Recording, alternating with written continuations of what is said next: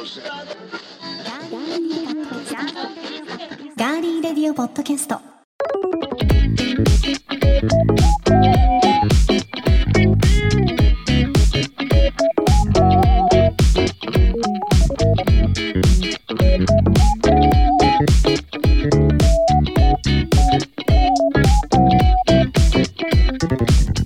皆さんこんにちは。6月14日火曜日いかがお過ごしでしょうか？今週も名古屋のスタジオからお送りしていきます。ガーリーレディオポッドキャストお相手は私高田沙織です。そして今日は世界献血者デーでございます。この方は献血の経験はおありでしょうか？どうぞ。皆さんこんにちは。ガーリーレディオポッドキャストディレクターの足立です。献血僕よくやりますよ。はい。あのえっ、ー、と免許の書き換えの時とかあと何かそういう公的なイベントだったりとかに行った時に献血車が止まってたりするとやります。ただ駅とかでプラカード持っててあの献血してくださいって言ってる人のところは行ったことないです。っていう感じです。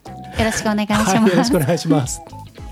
私はね、はい、献血昔はできたんですけど、うん、今あのちょっと成分で足りないものがありましてできなく、はい、血液の中の成分で一つ欠けてるものがあって、はい、人よりもね、だからちょっとできなくなってるんですけど、はい、この世界献血者で ABO 式型のね ABO 式血液型を発見した生物学者、はい、カール・ラントシュタイナーさんのお誕生日でもあるそうです。1868年ということですけどカール・ラントシュタイナーさん、ね、1868年。そう1868年。でもその時にその血を移すっていうことをよく思いついたよね。いやそしてこの ABO 式血液型を発見したのすごくないですか？だって合致しないとねそう。変なものを入れちゃうと大変なんでしょ、ね、そうですそうです、うん、ね。ねまあでもね、うん、できればあの血液がね足りなくて困ってらっしゃる方たくさんいらっしゃいますので、うん、そうですねまたこういう日をきっかけに、はい、ね献血にもはい協力していただきたいと思います。一、はい、個クイズ出しましょうかリスナーさんに。うん。幸田さんと僕の血液型を両方とも当てた方は偉いクイズ。偉い、うん、両2つとも、うん、2人ともの血液型両方とも当てた方は自慢していいぞクイズ。そうね。私、うん、血液型当てられること少ないです。僕もなんですよ。ね、僕らね僕らはお互い知ってるしいや典型的これでしょってお互い思ってますけど。全く違うこと言われますね。はい、はい、なので皆さんあのまあプロフィールとか見れば分かっちゃうかもしれないですけど、あのぜひちょっと当ててそれでえっ、ー、とリツイート。ね引用リツイートでえー、高田さん何型、はい、足立何型、うん、でそれでちょっと募集しましょうか。あそうですね、はい、ぜひ参加してください。はい、私たちは何型でしょうか。えでは早速皆さんから頂いているメッセージご紹介しましょう、はい、ミュージックプラストークの関係で、まあ、ご紹介できなかったメッセージもこれたくさん。いやすごいよね、はい、これね。すごくたくさん頂いてるんです。もう何枚数えきれないですね。何ね いくつかずつ入ってはいますが、それでもすごいよね。はい、本当にありがとうございます。たくさんいただきましたありがとうございます。はい、えー、ガリレディビギンズを聞いて、あぶりもちさんから、はい、コーダアナも足立 D も話し方が全く違う。とっても驚いています。そこまで違いますかね。やっぱね昔だから全そう全然違うっていうね、はい、感想もいただいたりしてますし、はい、あとはサラリーマンしんくんの、うん、えー、トゥモローワールドのポッドキャストの、はい、しんくんさんが、はい、えー、最近聞き始めた新米ですが足立さんは聞けば聞くほど奥行きがある方で興味ある。お仕事も恋愛も本気で人生遊んでる感じが尊敬できます。沙織さんは死ぬほどいい声だけでなく今回も回しが上手だなといただいていますし。これトークテーママシーンの時ですね。そうですね、はい、ありがとうございます。で、えー、優しすぎて足立さんと不倫したくなりました これからも楽しみにしてます。過去回バチクソを聞かせていただきます。というねメッセージいただいたりね してますし、はい、あとねマコロンさんのね、はい、これ面白かったんだよな、はい、カッピーがね、うん、先日カッピーがついに僕の夢に登場しましただって。で笑顔で 踊って上機嫌、話しかけてもリアクションはありませんでしたが、これは何かのお告げなんでしょうか、カッピーのグッズが実現したら買ってね、うんっていうことなのかな、はい、もちろん買いますともと。さすがですね。買ってねってことです。はいはいはいはいね。あそうだ。マコロンさんね、うん、あのなんかかあのカピ活をしてるっていうので、メッセージいただきまして、はいはいはいはい、なんかあの姪っ子さんですか？ありがとうございます。高校2年生の姪っ子さんに、うん、なんかその、ね。うん、拡散を PR の拡散をなんか協力をしてくれているみたいなメッセージいただいたんですけど、はい、どうやって英語さしてもね、出てこないんで、ああそうなんですね、はい、あのもし差し支えなければですね、あのどのアカウントでどういうふうにっていうのをね、はいはい、ちょっと教えていただけると、はい、こちらとしてもあのいろいろあのリツイートさせていただいたりとかですね。いやめいっ子さんにもね協力いただいてると嬉しいですね。はい、どうやってもね見つからないんでそれが。そうなんですね、はい。はい、お願いします、うん、ありがとうございます。はい。他にもたくさんいただいていましたが、私たちあのすべて目を通させていただいておりますので、はい、皆さんからのメッセージまだまだお待ちしています。番組へのメッセージは今聞いてくださっています。ガーリーレディオポッドキャストのページにメッセージフォームがありますので、そちらから送っていただくか。番組のツイッターもありますのでぜひフォローをしていただいてそこから送っていただいても OK です。皆さんからのメッセージお待ちしています。では今回も最後までお付き合いよろしくお願いします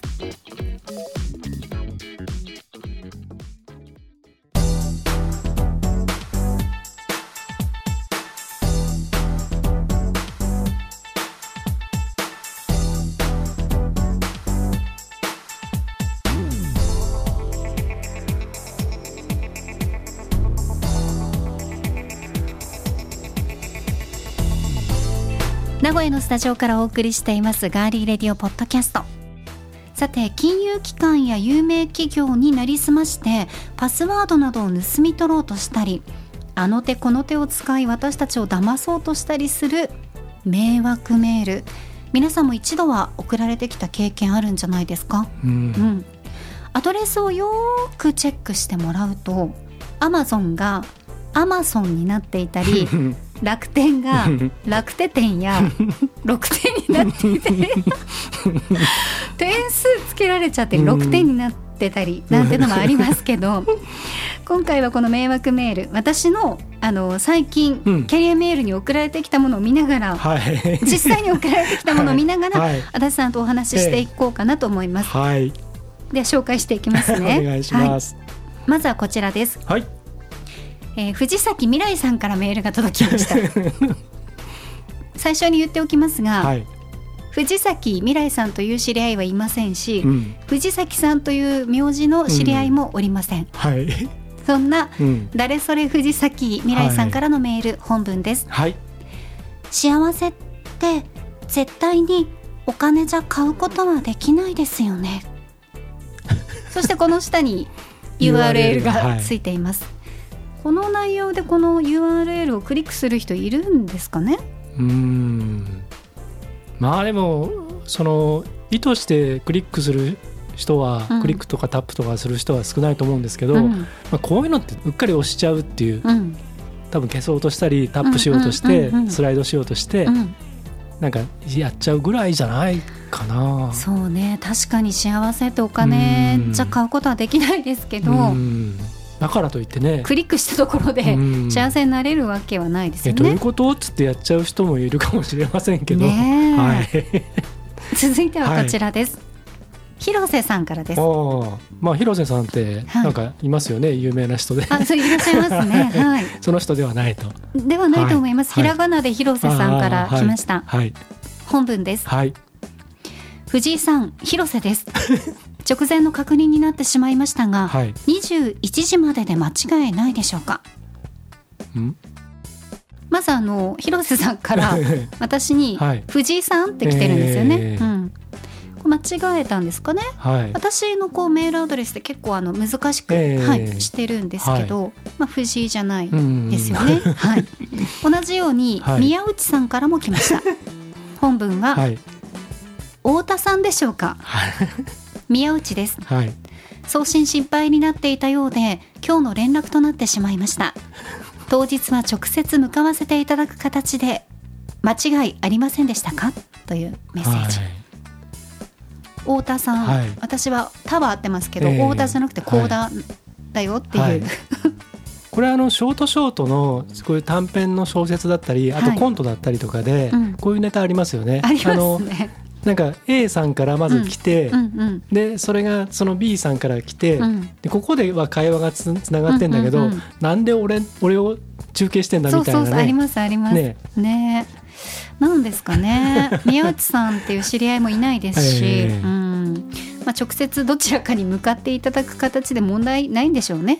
これだから返信しちゃう人がいるってことですか？だからあのー、私が誰それじゃありませんよ、うん、太田さんじゃありませんよっていうことですよね何もあの URL とかついてないので、うん、で多分やり取りをして、うん、なんかね、引っ張っていくっていう形なのかもそうですねしれないですね。はい、では続いて、はい、大金当たった系です。はいはいはい。これも結構多いですね。うん、ではいきますよ。はい。総額10億円当選。やった。当選金額と当選理由はこちら。これタイトルなんですね。サムネみたいですけど、はい、はいはい、で本文参ります。はい。この度は10億円分配宝くじキャンペーン au 部門のご当選 誠におめでとうございます携帯アドレスのランダム抽選となっておりますご応募のご記憶がない場合でも当選は確実に簡単にお取り受けできます厳選なる抽選の結果見事特賞にご当選されました。下記 URL でご説明いたします。10億円分配宝くじキャンペーン au 部門。特賞1800万円。かっこ現金3名。A 賞1000万円。かっこ現金5名ほか。5名ほか？注意事項お振込みには必ず口座情報が必要となります。口座情報での悪用流入の危険性について口座情報だけでは何もできないためご安心ください。っていうメール来たんですよ。はい、一つ言っていいですか、はい、私、はい、ドコモユーザーなんですね。そうですよね、はい、ドコモなのに、うん、au 部門から来てますね。これ au じゃなくて「会う」っていうかもしれない。あそう。青部門、うん、青部門だったかもしれない。うん、うん、他にもね、うん、同じような、あのタイトルが、はい、ご当選しております。当選金額と当選理由はこちら、はい、なんか絶対理由を述べたいんですよね。はい、で本文がこれ面白かったですよ、うん、こちら公式のメールとなっております。日本詐欺被害対策公式証明番号133856正式承認発行済み。であの米印で、はい、本物のメール証明をいただいております。何なんですかね本物の。本物の詐欺だっていうことを公言してるんじゃないですか、はい、日本詐欺協会に私は詐欺師として認められた公式の詐欺師です正式承認発行済み、だからもう安心して詐欺に引っかかってください、うん、そういうことなんですかね、うん、これがプロの手口です。ねはい。厳選なる抽選の結果見事 特賞2400万円にご当選されましたので下記 URL にてご説明いたします。ご応募のご記憶がない場合でも 当選は確実に簡単にお受け取りできます。これなんでみんなね、はい、記憶がないけど、簡単に確実になのかが分かんないですけど、夢のような企画ですね。本当ですね、はい、まあこんなね、はい、あの退勤メールなどがありましたけれども、はい、こういう感じが、はい、まあ、たまに私のキャリアメールには届いているということで。楽しい。楽しいインターネットライフじゃないですか。いやねいやここにはあの、はい、今今日は言わなかったですけど、はいちょっとこうね、はいはいはい、ドキッとするような、えーうん、下ネタ系のね。のメールとかもね、はい、あの女の子から送られてきたりしますけど、うん、女の子から？女の子から送られてきます。そうなんですね、まあ、ただあの皆さんも自身の身に覚えのないメールについてはスルーするのが基本です、うん。詐欺メールの手口は見た時にドキッとする内容が多いため、うん、即答せずに答えることが大事です、うん、またスマートフォンには常にセキュリティアプリを備えておくと万が一の時に力になってくれます、うん、迷惑メールと思わしき宛先を自動で弾いて騙されないような先手を打っておくことも必要ですね。はい、うん。ということで、はい、足立剛さんも、はい。迷惑メールあります？たくさんありますよ。あら。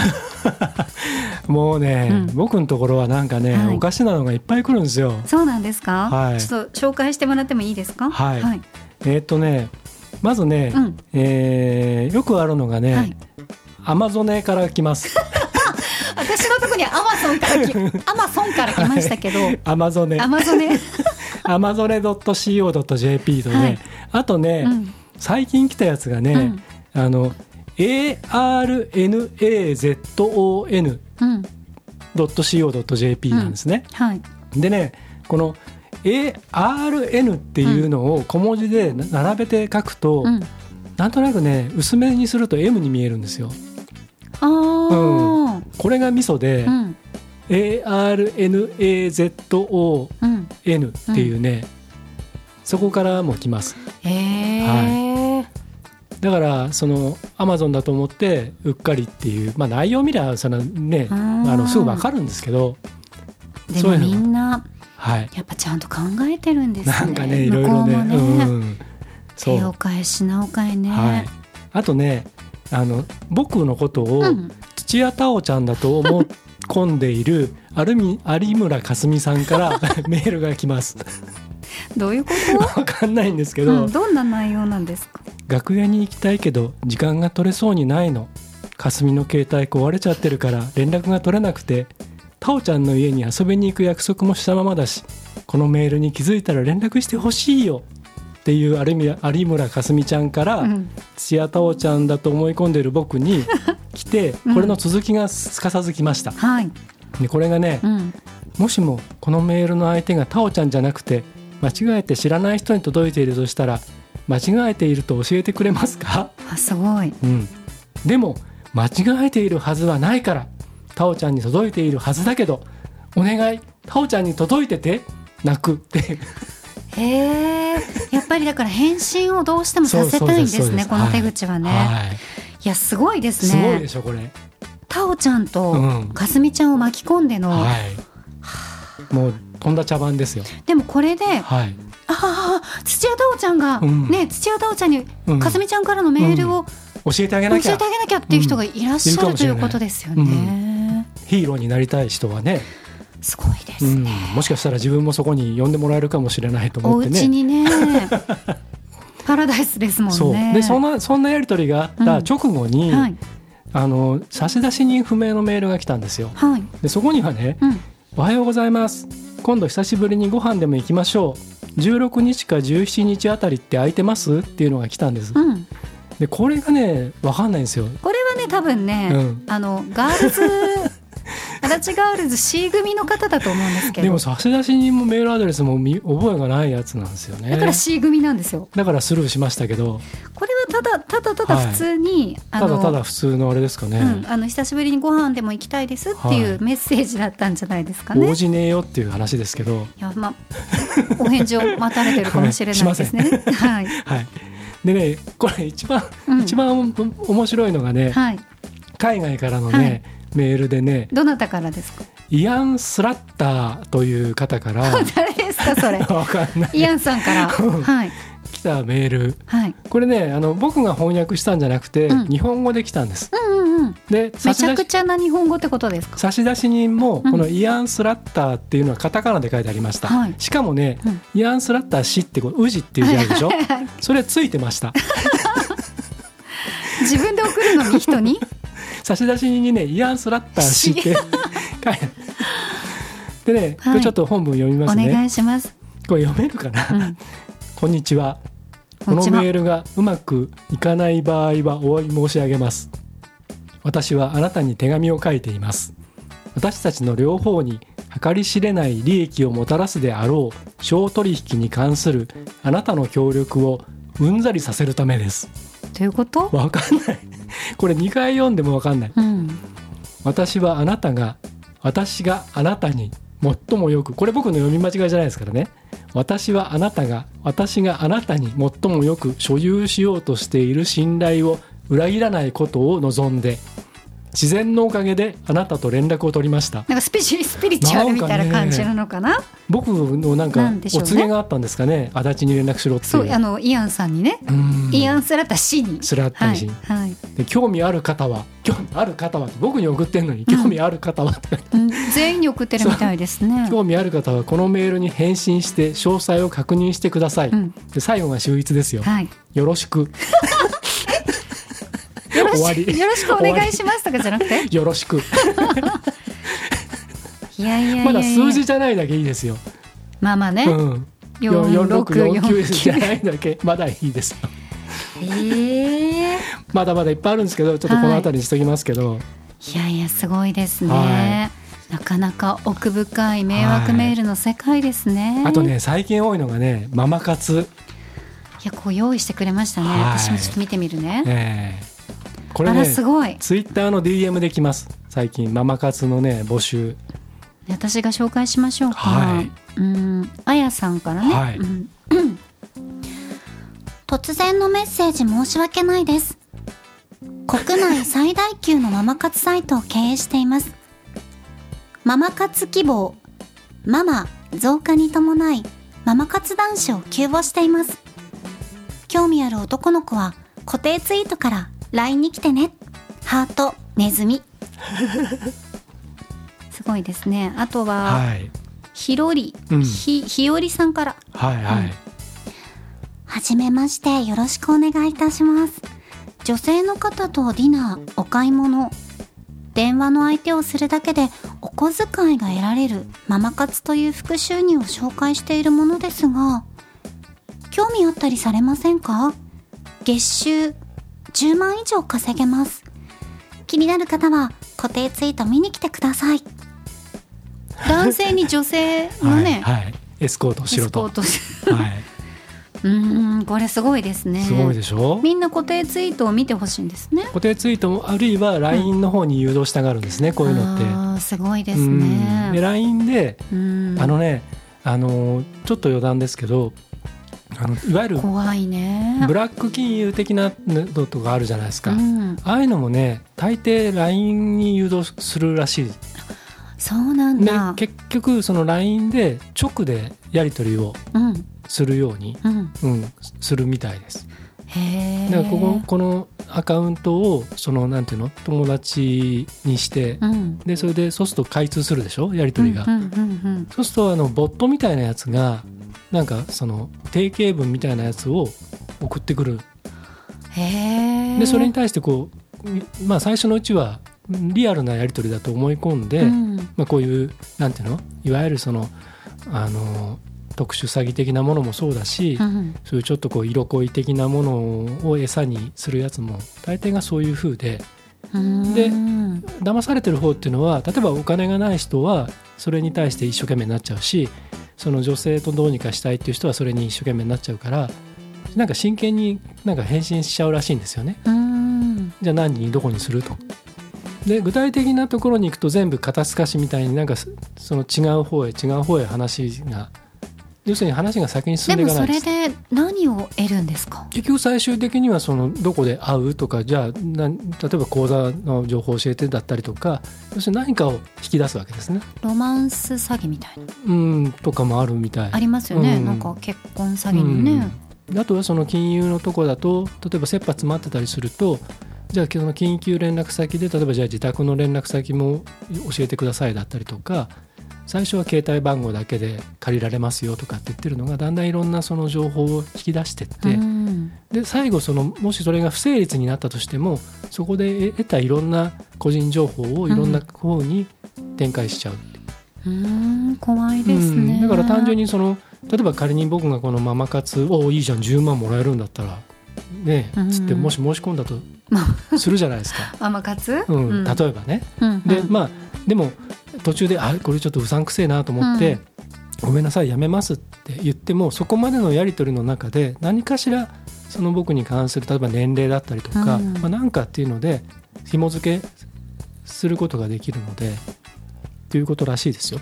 ねやっぱりあの大学生とかね、うん、まあ、高校生とかもそうでしょうけどバイトがしたくても、うん、学業だったり部活で忙しくて、うんうん、まあ、寝る前にちょっと見たスマートフォンの中から、そういったえこれだけでこんなに稼げるんだっていうのに飛びついちゃって、はい、そこから、ね、抜けられなくなってしまう危ない道に進んでしまう人たちもやっぱいたりとかね。最近だってすごい多いですよね。事件がありましたね。あの未成年のいわゆる買春と売春と両方のねあれも全部こういうことですもんね。そういうことですよね。なのでやっぱりまあ先ほどご紹介したように、はい、怪しいとまずは疑ってください。そうですね、うん、そうですね。はい、まあわかりやすいものから、巧妙なものまでたくさんありますからね。だってそれこそ本当に何か、うん、まあ、仮になんかよく分かんないところから届いたメールはもうとにかく開かないっていうふうにして、うん、で放置したとして本当の何か大事な用事だったりなんかすれば、まあ、例えば電話が来るとか、はい、本人からね、うん、あるいはちゃんとしたタイトルのメールがもう一回来るとか、えー、まあ、何らかあるじゃないですか。そその時に例えば「なんで返事くれなかったの?」って言われて「いやちょっと分かんなかったから」ってもうそういうふうにしていくしかないと思うんですよね。返さなきゃとか、答えなきゃとかって思わずにとにかくもう分かんないものは触れないっていうのが一番いいと思いますね。はい十分に私たちも含めて、はい、はい、気をつけていきたいと思います。ではここで一曲お送りします。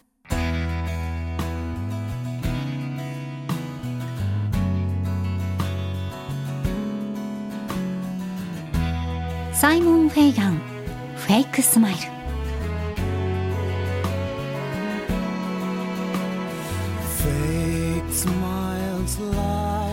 Change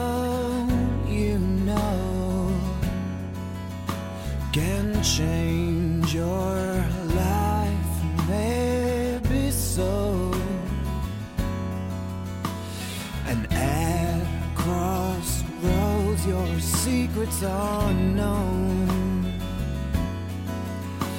Like which way to go, and there's no signs to show.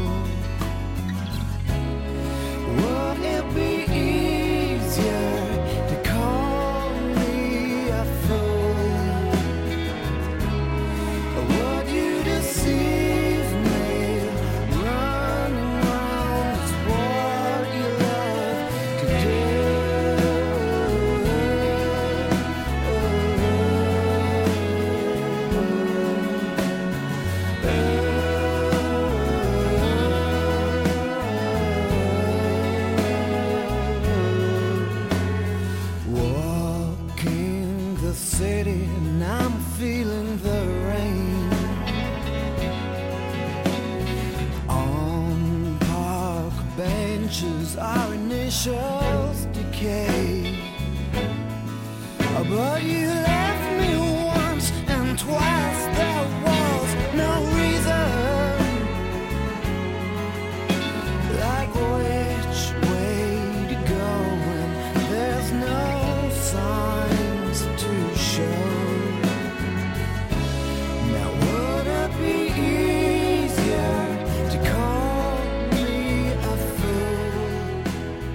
りしたのはアイルランド出身のシンガーでソングライターサイモン・フェーガンで「フェイクスマイル」でした。はい。偽りの微笑みですよ、うん、今回のテーマにちなんで。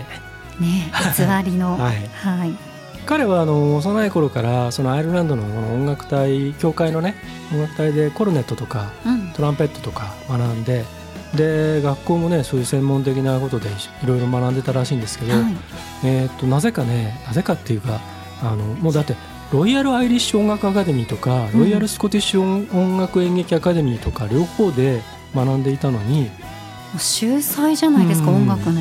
で大学卒業後にシンガーソングライターへ転身して、うん、で2009年にアルバム「ファイアードファイアードでデビュー。今日、えー、とご紹介したのはその中の一曲なんですけどあのとてもねあのなんか、ね、ジョン・メイヤーのようなああいう系統の音楽をやっていて、えー、今はねなんかプロデュースとかいろいろで活躍もしているみたいなんですけどとても好きなアーティストです。can change your life. Maybe so, yeah. Maybe so, yeah, yeah. Maybe so. Maybe so.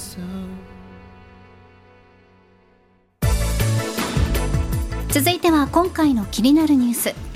私高田が今気になっているニュースをご紹介します。それではニュースセンター高田さんお願いします。はいお伝えします。中小企業で職場のパワーハラスメントをめぐる訴訟リスクに備えた保険の加入が急拡大しています。改正労働施策総合推進法パワハラ防止法で今年4月から中小企業に対策が義務付けられ経営課題としてパワハラ対応の重要性が増していることが背景にあるということです。以上ニュースをお伝えしました。ありがとうございました。今や何事も多様化多様化ですけれどもこのハラスメントも非常に多岐にわたっているようで最近は神ハラというものが、えー、ちょっと取り沙汰されているというのを、えー、クローズアップ現代で見ました。ということで補足お願いします。はい。知ってます？神原。何ですか？髪の毛。あこっちの髪の毛、うん、髪の毛が。が薄いだ、うん、あのどうだみたいなことを。細いだ、うん、があるらしいです、うん、濃いだ。うん。それが神原？神原っていうのがあるらしいです。へえいろいろありますね。うん。なもう何も言えないよね。ね では補足してまいりますね、はいさあ加入が増えているのは損保会社が販売している雇用観光賠償責任保険です、はい、企業がパワハラやセクハラ行為があったとして従業員から訴訟を起こされた場合敗訴した際の損害賠償や慰謝料訴訟費用などを保証するもの。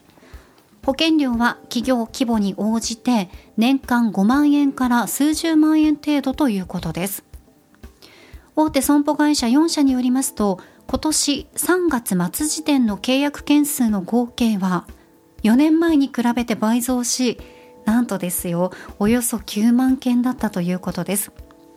パワハラ防止法は2020年6月に施行されていますが当初は大企業のみが義務化の対象で中小企業は努力義務とされていましたよね。ただ今年4月以降中小企業も違反した場合は厚生労働省の指導や勧告の対象となり厳しく罰せられることになっています、うん、いかがでしょうか？こういったものを企業側が前もってもう敗訴してしまうであろうということを考えて、損害賠償だったり慰謝料だったり費用だったりを保証する保険に入る人が4年前に比べておよそ9万件に増えたよと。うんだから本当皆さんが聞いたことのあるような大手の損保会社4社の調べで分かったことになります。ねえ、うん、これあのまあ、保険っていうのはそもそもその起こりうることに対してその転ばぬ先の杖というものじゃないですか。えーまあ、例えば、まあ、がん保険にしてもその交通生命保険にしても、ね、生命保険だって、まあ、死んじゃうのはもうね、うん、もう死んじゃうんだからその普通に生きててもねあの天寿を全うして亡くなった場合でも死んじゃうわけですから、うん、あと交通事故っていうのはもうもう起こって当たり前っていうかまずそれが大前提じゃないですか。はい、あの人間のそのなんていうか能力を超えたものを扱うわけですから、だからこのこのそのパワハラとかセクハラのこういったものの訴訟に備えるっていうのはもうその起こりうることとしてあるからこうなるわけですよね、まあ、当たり前のことを言うとね。でそれが今本当にいろんなものが時代も変わってあのうん前は許されてたことがもう今は許されないっていうふうに大きく変わってしまったので、まあ、それの良し悪しはちょっと僕はあ、うん、あのちょっと思うところはあるんですけれどもでもね確かにその昔はめちゃくちゃだったので正直。特に僕らみたいな業界はあの本当にね一般の方がびっくりするようなことが普通にありましたので、はい、ね。あのですからあれはもう今や全てが許されないとなるとその気をつける人は気をつけるけれどもあの当時のノリをそのまままだやってる人って正直いるんですよね。あの昔許されてたから今も許されてると思ってるのかもしくは何も考えてないか。でそうすると今ねどんな形であってもすぐにもう訴えられちゃうし、うんうんうん、全部今記録が残される時代ですので、ねうん、言い逃れはできないし。だからそのこのこれについてはちょっと諸刃の矢というあ諸 刃の刃というかそのもちろん許されないことですよ。パワハラもセクハラもそういういろんなハラスメントは許されないことなんですけどモラモラハラもそうですし、えー、だけどそのちょっとこういろいろな部分がなんか世の中はちょっと今すごく世知辛くなっていて冗談も言えないような空気になっているところも正直ありますよね。ねまあでもこうやってそのね会社側も備えるっていうことをしているという、まあ、現状が見えてきたわけですけど、はい、まあね一番はなくなればね、うん、いいなっていうところもありますけど、うん、その人のその時の問い取り方だったりとかもあるし、うん、本当にねあのそういう経験をしたことなかった人が職場が変わって、うん、そういうね、うん、あの悲しい目っていうかね辛い目にあったっていう私の知り合いの人もいたりするので、そういうのを直接こうお話とかを聞いたりするとああんなにね明るく仕事にも真摯に向き合ってた人が、同じような仕事の内容でも場所が変わって、そこにいるねこうもうすごいねいろんなことを嫌がらせとかをねされたりとかそういうのがあってあこういうふうに、ね、なっちゃうんだっていうのもあったのでまあねなかなか難しいことではありますけどね。結局その、うん、もう本当こう感情的なことになってくるので、うん、あとその、うん、例えば A さんは同じこと言っても、うん、A さんは何とも思わない。そうなんですよね。でも B さんにとっては本当にもう辛くて辛くてっていうことってあるじゃないですか。はいはいはい、でそのどこまでが許されて、どっからがアウトなのかっていうのが非常にすごくその判断しづらいので、ってなると全部ダメっていう話になるでしょ、でもちろんそのその言われて傷つく人から見ればそのそういったことが全てなくなればいいんだけれども、うん、うんだそこのところはねそのだだからといって受ける側がみんなメンタル強くなれって言ったってそれも無理だしいやそれは難しいですよね。うんうん、ね言う方だってその育ってきたその環境とか性格とかいろんなもので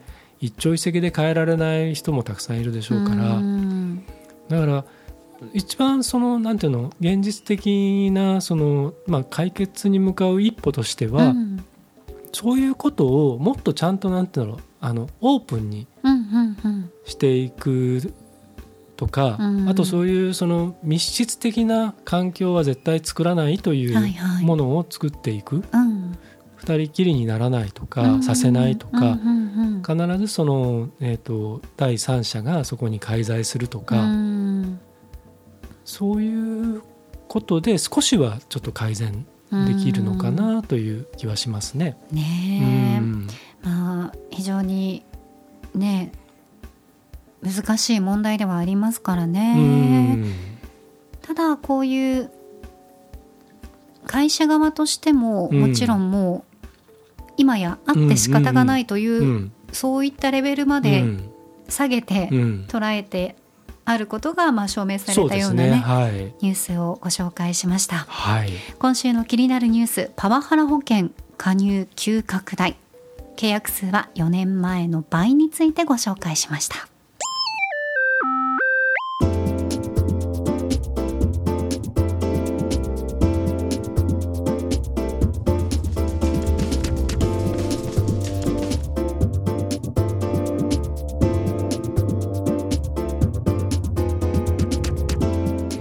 のスタジオからお送りしてきましたガーリーレディオポッドキャストエンディングのお時間です。はい。ではエンディング恒例まるの時に聞きたいおすすめの一曲。今回のテーマは傘に似合うおすすめの一曲です。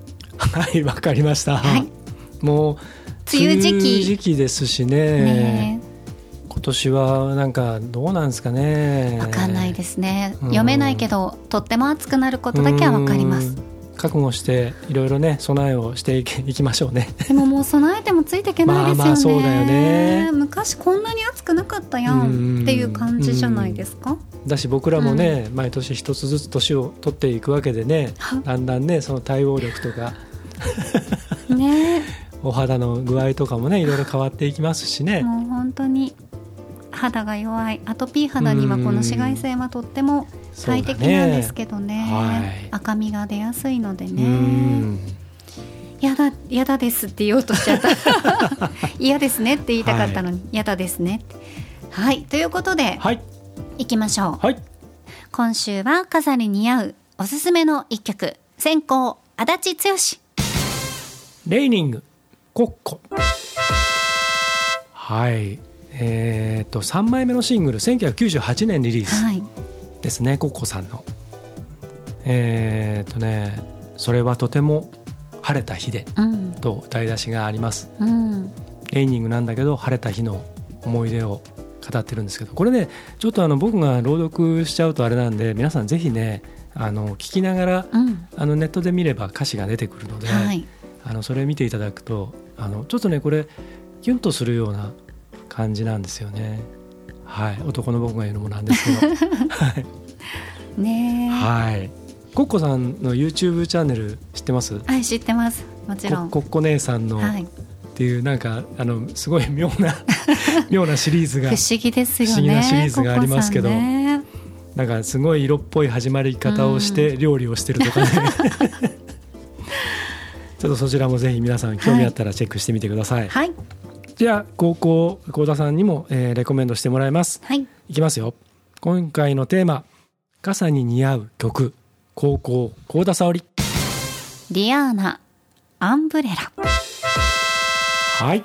はいもうズバリそのものを、はい、なんかあのサビの「エラー、エラー、えー」っていう、はい、あれこの曲がリリースされた当時、うん、クラブとかでめちゃくちゃ DJ さんが流してて、はい、で当時お付き合いしていた人に、夜普通に一緒にお家でお酒飲んでて、ねあの「エラーエラーエラー」のやつなんてタイトルだったっけ？って聞かれて「え？何何？エラーエラーエラーって。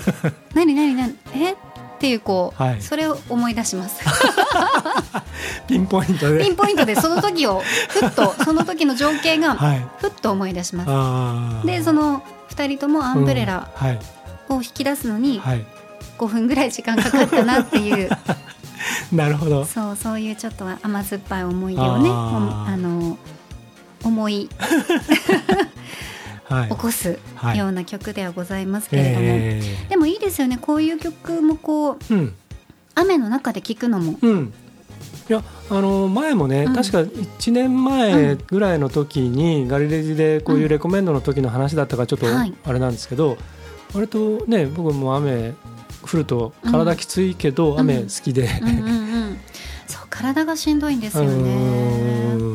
なんかねその雨の独特のなんか匂いもあったりとか、あとなんか雨の記憶ってなんかそういうちょっとこう切ない思い出結構あったりしません、あしますね。思い出すとね、はい、うん。まあでも雨がね、うん、降っている時のこう夜中とかにね、うん、うん、半袖とかでね、うん、喧嘩してね、うん、飛び出したりしてはいけません、はい、風邪ひきますそうですね、はい、そういうこともありますね。入れてほしいのに入れてくれなくてずっと外で雨に濡れてるっていうこともしてはいけません。お互いいろいろありますね。はい。そんなことがあったんですね。どんどんどうもできないし夜ね周り静かだったりすると、ね、とも呼び鈴をしても、うん、呼び鈴もなんだかんだで聞こえるじゃないですか外に、あまあそうですね、多少ね音が漏れたりとか、そうすると小さいこうやってやるしかない。コツコツコツとかね。それだとねちょっとね、はい、聞こえないですよね。でも相手は多分もう来てるの分かってるんですよね、はい、寒いしね。それ結局入れたんですか？その時はねどうだったかな、うん、なんかなんかねあれですよピーピングライフのあれみたいになっちゃいまして、うんうん、その入り口のところでこれやったら入れてあげるみたいなことをこうやって言いなさいとか。って言われたんですか？すごいですね。すごい女、はい、ええ。あよかった別れてみたいな。これやりなさいか。はい。へえ。じゃあ犬の真似してとか？まあそういうそれ近いそういうことだよね、うん、そういうことそういうこと、うん、こうやって言ったら許してあげるとか。すごいそんなことはやったことないです。後にも先にもその一回。僕なんであの時にそんなこびたんだろうと思って。へえんか足立さんっぽくないですね、うん、たまにあるんですよね。僕自分らしくないことになんか、うん、自分でも無意識のうちになんか落ちていく時が。へえ。まつげバッサーみたいなね時もありましたよね。思い出した？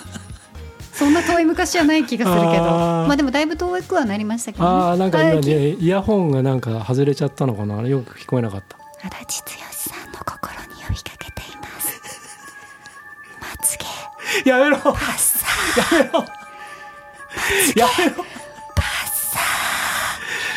まつげバッサー。やめろ今日は眠れないですねもうやめてくださいよ。はいということで、はい、私たちがですねおすすめしました、えー、この2曲はガリレディレコメンド4に4ですね4に入っておりますので、はい、ぜひ今までのご紹介した曲と合わせてチェックしてください、うんはい、そして今週の「ガリレディビギンズ」はい、2014年5月20日配信の第16回です、うん、映画のお話とか。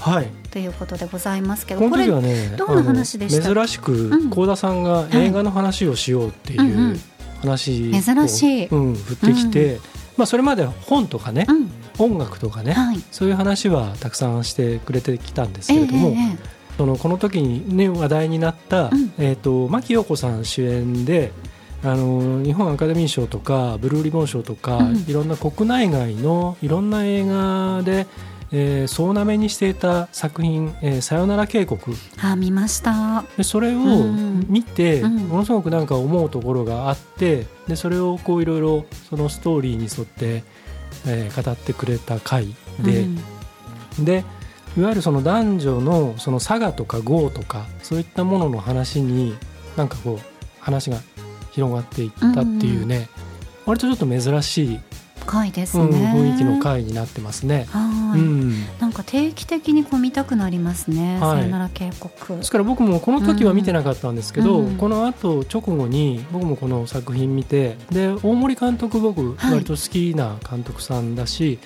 はい、あの出てる役者さんたちもねみんな、あのとても好きだし。であれなんですよね井浦新さんとかも出てたりとかね、そうですそうです。するしで、主題歌は歌ってるのは牧陽子さんなんですけど作詞作曲が椎名林檎さん。でね。で皆さんぜひこの回を聞くと、はい。えー、田さんがちょっと歌ってくれますよ。その歌を。歌いましたっけ、うん、もうね全部そうに。全部忘れてますから、はい、はい、なのでぜひ聞いてください。聞かないでください。ほんの短い。恥ずかしい。聞かないでください。短いフレーズですけど。聞かないでください。歌っちゃってたんだ、はい、そっかそっかはい。ということでこちらも合わせて楽しんでください。今週も最後までお付き合いいただきましてありがとうございました。ガーリーレディオポッドキャストお相手は？ディレクターの足立でした。ふさふさまつげに弱いそうです。そして私高田沙織でした。それでは来週もお楽しみに。ふさふさ。